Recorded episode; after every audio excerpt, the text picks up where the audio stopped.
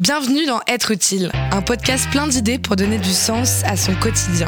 À quoi je sers? Est-ce que ce que je fais est utile pour quelque chose? À quelqu'un? D'autres se sont posés ces questions. Ils sont venus vous raconter leur histoire. Chacun à leur façon, ils ont trouvé un moyen d'être utile, pour eux et pour les autres.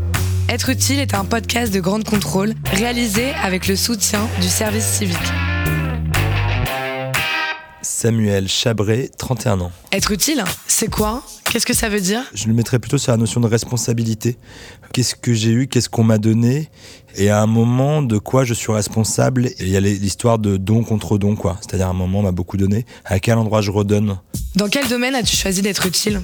Disons que je suis assez transdisciplinaire dans les domaines. Donc, euh, mais en ce moment, je suis pas mal habité sur l'idée de créer et de créer artistiquement ou de créer. Enfin, il n'y a, pas vraiment de limite à ça. Et effectivement, de mélanger création et notion de territoire. Pour être plus concret, on a créé avec un collectif d'artistes où on est en train de se regrouper derrière les notions de d'artisans et d'artistes. Euh, et ben en fait, on est en train d'intervenir sur un territoire qui est celui de Saint-Étienne. Et en même temps, je, je, peux quand même dire parce que ça fait un moment que j'en fais partie. Je fais partie de WeShare. Euh, là, c'est un endroit où effectivement la notion d'utilité un peu au cœur de la réflexion. C'est un collectif qui s'est créé autour des, des communs de l'économie collaborative et qui mute hyper régulièrement. Il y a des cycles assez courts euh, et donc des sujets sont parfois un peu, un peu différents au fur et à mesure des personnes qui les habitent. Et là, en ce moment, on est assez à l'aise dans explorer les marges et euh, se dire tiens qu'est-ce qu'on retient de ces marges et qu'est-ce qu'on a envie de faire advenir dans la société donc qu'est-ce qu'on a envie de pousser et donc on a plusieurs moyens pour ça parfois on fait des études parfois on fait des événements parfois on accompagne des collectifs des organisations des parfois on crée des formations enfin voilà comment tu en es arrivé là? J'en suis, j'ai pas l'impression d'avoir eu le choix. C'est à chaque fois qu'on me demande, c'est ça. C'est-à-dire, moi, je suis un peu tombé dedans quand j'étais tout petit. C'est-à-dire, mes parents, en fait, finalement, euh, euh, était issu un peu de euh, cette gauche laïque. En fait, il y a toujours eu, en fait, autour de moi, euh, il n'y a pas eu de séparation entre, euh, tiens, en fait, on est inscrit dans une vie locale, on est inscrit dans une vie où il faut donner, on est inscrit dans une vie où, où le sens est mis au cœur de la réflexion. Et donc, du coup, c'est un peu naturellement que quand tu, tu évolues, bah, en fait, c'est un truc que tu ne perds pas avec toi et que t'emmènes, quoi. Qu'est-ce que tu retiens de ton expérience Je serai en capacité de tirer un bilan plutôt à la fin de ma vie. Là, j'ai encore l'impression de, de, faire ça aussi pour comprendre qui je suis. C'est un, un peu ce truc-là, cette recherche-là.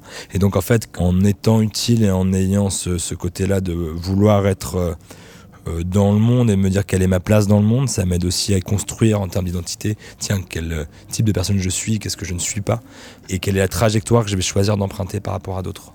Tu savais que tu avais un talent J'aime bien parfois parler de la notion de magie, tu sais, c'est-à-dire ce moment où il y a des choses qui arrivent et où, où tu sens que c'est plutôt au bon endroit, à la bonne place et que c'est comme ça que ça doit être.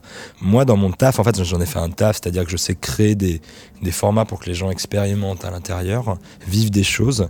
Et bah, du coup, c'est un peu un truc que je réussis à créer assez facilement, c'est-à-dire embarquer des gens et qui vivent à la fois un moment assez ouf et euh, que ça les aide eux-mêmes à comprendre qui ils sont. Voilà, ça, c'est un peu un talent que j'ai. Quels sont tes projets maintenant?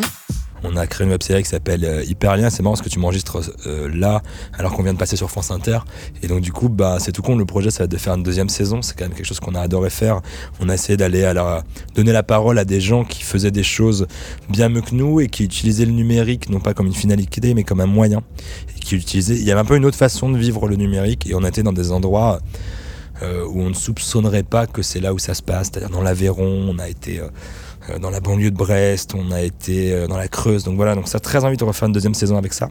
Et après, euh, toujours continuer avec, avec WeShare à explorer ces questions-là et à, les transformer, à faire projet autour de ça. Et après, avec Black Paradiso, donc qui est le, le collectif d'artistes dont je te parlais, bah là, euh, tout ce qu'on va nous souhaiter, c'est euh, qu'il y ait des événements en 2020 autour de ça, autour justement de ces notions de, tiens, comment est-ce que quand tu es artiste, tu peux aussi prendre une place, peut-être qu'on t'a pas forcément assigné, mais qui est une place presque politique dans le sens de la vie de la cité, prendre part à la vie de la cité. Et donc, comment est-ce que nous, on va arriver à prendre cette place euh, sur le territoire stéphanois et, pouvoir aider, accompagner des gens avec nous qui on est et les langages artistiques qu'on a et comment on va les aider à, à saisir des choses et à eux-mêmes s'approprier peut-être un futur désirable. Quoi. Quel conseil tu pourrais donner à ceux qui nous écoutent Ah, j'aimais bien cette phrase de ma mère, tiens. Derrière toute peur, il y a un désir, donc quel est ton désir? Et donc euh, de suivre le désir qu'on a. Et, c'est de commencer quelque chose en fait. Les choses ne sont pas grandes parce qu'elles le sont au départ, elles sont grandes parce qu'elles le deviennent au fur et à mesure du chemin en fait. Donc du coup, c'est euh, quoi le premier truc que tu peux mettre en place? Très très simple et où toi, euh, il va y avoir beaucoup de joie.